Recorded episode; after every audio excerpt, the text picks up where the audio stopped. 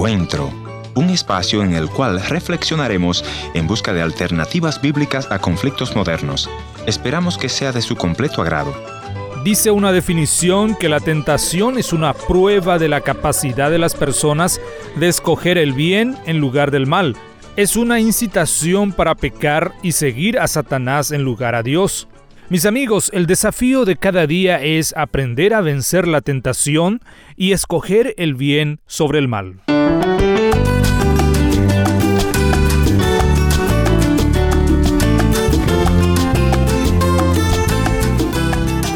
Bienvenidos al encuentro de hoy, soy su amigo Heriberto Ayala y les mando un cordial saludo aquí desde los estudios del programa Encuentro. Quisiera recordarles nuestra dirección en internet www.encuentro.ca. Hoy escucharemos al consejero familiar Ernesto Pinto dando un mensaje sobre la tentación él nos dirá para vencer la tentación hay que llenar la mente de la palabra de Dios porque una mente desocupada es un taller de Satanás. Escuchemos.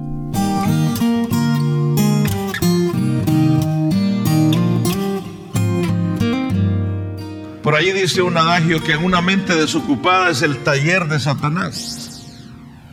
El ocio nos puede conducir a lugares muy peligrosos. Y uno de los lugares donde nos lleva la mente es a elaborar crisis de nuestra vida. ¿Se da cuenta? Nosotros mismos elaboramos las crisis en nuestra mente. Aunque la mente es el, terreno del enemigo, donde el enemigo trata de atacarnos. Los dardos del enemigo van a llegar a su mente, le llamamos tentación.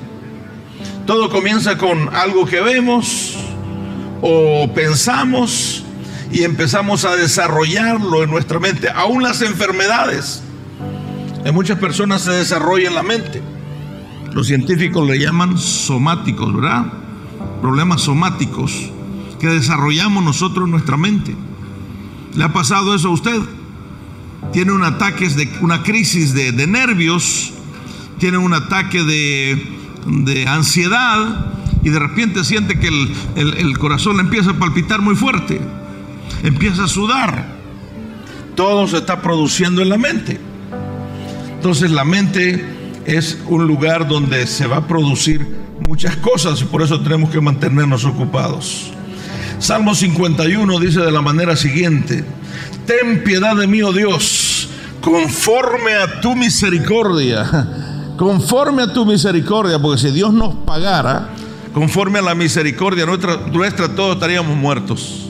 Pero dice el salmista, conforme a tu misericordia, conforme a la multitud de tus piedades, borra mis rebeliones. Lávame más y más de mi maldad y límpiame de mi pecado. Yo reconozco mis rebeliones y mi pecado está siempre delante de mí. Contra ti, solo contra ti he pecado. He hecho lo malo delante de tus ojos. Y dice el versículo 7 purifícame con hisopo y seré limpio. Lávame y seré más blanco que la nieve. Y el salmista le grita al Señor y le dice, crea en mí, el versículo 10, crea en mí, oh Dios, un corazón limpio y renueva un espíritu recto delante de mí. Este salmo fue escrito por, el, David, el músico por David, el, que venció a Goliat, ¿recuerdan? Y Goliat es una imagen de la guerra que todos vivimos, ese gigante que se, que se, que se nos enfrenta o que viene hacia nosotros todo el tiempo. Nos preguntamos de dónde entonces viene la tentación. ¿Cuál es la fuente de la tentación de las luchas que tenemos los hombres? Vamos a hablar de los hombres también pero todos estamos en esa categoría. En primer lugar, viene de Satanás, el enemigo de nuestras almas. La tentación viene de Satanás. Viene de los deseos del mundo. La tentación viene de nuestra propia carne. La Biblia lo llama nuestra concupiscencia, para hablar de los deseos carnales que tenemos nosotros. ¿Cuántos están ahí en ese cuadro? ¿Sí? ¿Cuántos han sido tentados? Sí, la tentación no es pecado. Debemos de aclarar eso. La tentación no es pecado, pero todos somos tentados. Todos somos frágiles. Todos somos expuestos a estas cosas. Por eso la palabra insiste, el mundo y sus deseos pasan. No crean todo lo que el mundo les quiera vender, pero reconozcan que el que hace la voluntad del Padre permanece para siempre. El que hace la voluntad del Padre, el que permanece en la voluntad del Padre. Ya tal vez ustedes lo habrán escuchado que el famoso Lutero describía la tentación como los pájaros volando alrededor de nuestra cabeza. Decía Lutero, no podemos evitar que los pájaros vuelen alrededor de nuestra cabeza.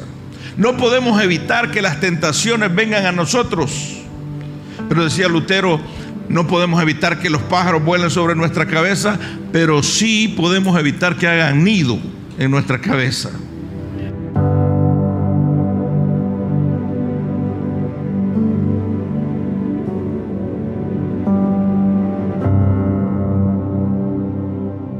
La tentación no es pecado, porque si fuera pecado la tentación, Cristo no hubiera sido tentado, porque Él es sin pecado, ¿verdad que sí? Pero Él fue tentado. ¿Cuántos recuerdan eso? Que fue llevado al desierto y tentado por el mismo Satanás. ¿Y qué fue lo que Cristo hizo en, esa, en ese capítulo que usted lee? Capítulo de 4, capítulo 4 de Lucas, o 3 de Lucas, 4 5, toda esa historia que está por ahí. ¿Qué lee usted? Que Cristo citaba la palabra de Dios. Cada vez que le respondía, le respondía con la palabra. El Señor también dice, solo al Señor adorarás. El Señor también dice, tenemos nosotros esa dependencia de Dios, es decir, yo dependo de lo que la palabra de Dios dice. Yo vivo lo que la palabra de Dios dice. Yo acepto lo que la palabra de Dios dice. Yo vivo en lo que la palabra de Dios dice. Yo recibo las promesas y la bendición de Dios porque la palabra lo dice.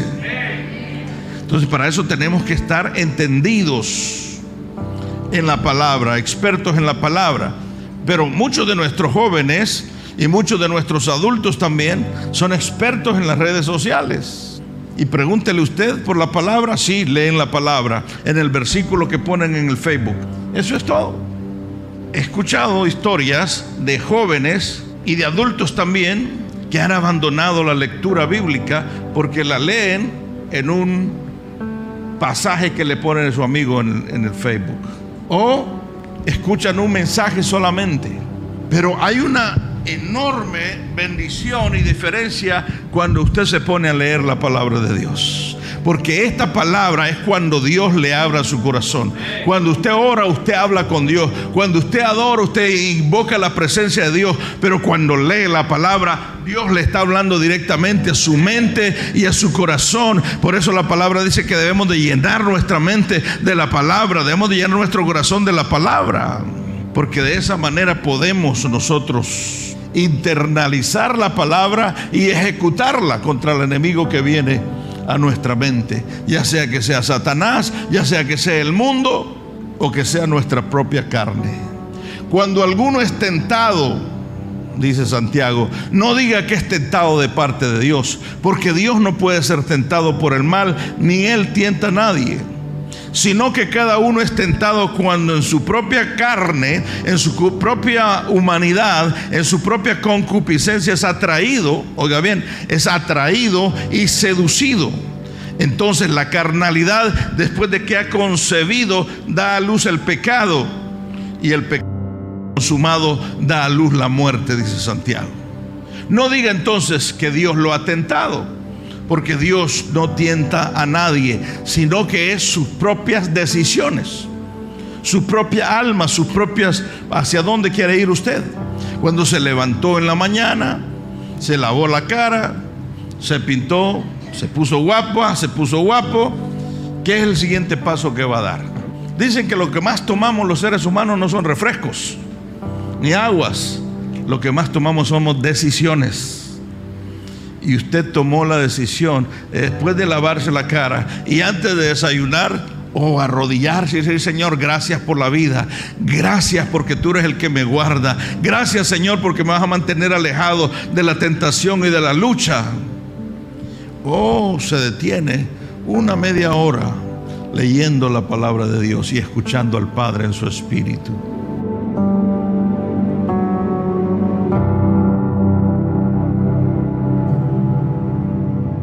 Jesús es nuestro ejemplo y protector. Pues cuanto él mismo padeció siendo tentado, dice, es poderoso para socorrer a los que son tentados, según Hebreos. No tenemos un sumo sacerdote que no pueda compadecerse de nuestras debilidades, dice, sino que fue tentado en todo según nuestra semejanza, pero sin pecado. En su humanidad él fue tentado, pero sin pecado. Ese sumo sacerdote sabe de nuestras debilidades y está esperando que nosotros nos acerquemos a Él y le digamos, Padre, ayúdame. Vea el proceso en Lucas 4 que le decía yo de la tentación. Ahí lo va a encontrar usted. Él siempre citó la palabra de Dios. Tenemos la capacidad nosotros cuando viene la tentación de citar la palabra de Dios. Yo he sido tentado muchas veces y de muchas formas. He tenido que refugiarme en la palabra. Muchas veces me he sentido tan débil que he tenido que ir en ayuno y oración para, Señor, ayúdame, libérame. Porque quiero servirte, quiero vivir para ti. Ahora bien, si volvemos al principio, ¿por qué David está creando esta canción y gritando, ten piedad de mí, ten misericordia de mí, lávame, límpiame, hazme oír el gozo de tu salvación? crea en mí un espíritu humilde, porque David se dio a la tentación. Este, este salmo se dice que fue escrito después de que el profeta Natán fue a contarle la historia aquella de la ovejita del vecino. ¿Cuántos han leído esa historia? Y entonces David, humillado y arrepentido, se dio cuenta que las misericordias de Dios son eternas que la bondad de Dios es eterna y en vez de seguir culpando a alguien más o que me tentó aquella mujer que me hizo esto, no, fuimos y nos arrepentimos, he pecado contra ti. Y eso es lo que nosotros necesitamos hacer. Queremos hacer pacto con nuestros ojos esta noche. ¿Qué es lo que estamos viendo en las redes sociales? ¿Qué es lo que miramos en el internet? Usted me dirá, pastor, pero que yo soy muy débil. Quiero decirte lo mismo, yo soy muy débil, por eso dependo de Dios. Tú me dices, yo vengo de un pasado muy, muy, muy negro, muy sucio. Quiero decirte lo mismo, vengo de un pasado muy negro, muy sucio. Por eso dependo de Dios. Y la escritura dice en 1 Corintios 10, 12 y 13. Dice, no nos ha sobrevenido ninguna tentación que no sea humana, pero fiel es Dios que no nos dejará ser tentados más de lo que podamos resistir, sino que dará también juntamente con la tentación la salida, dígalo conmigo, con la tentación el Señor va a dar la salida para que podamos estar firmes.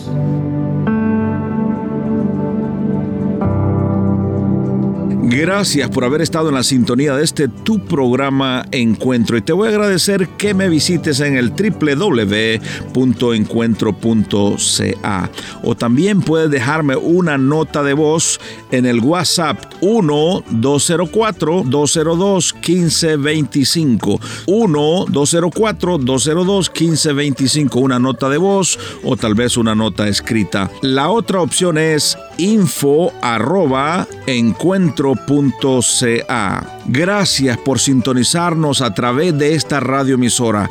Yo soy tu amigo Ernesto Pinto y al despedirme quiero recordarte que Dios te ama y yo también.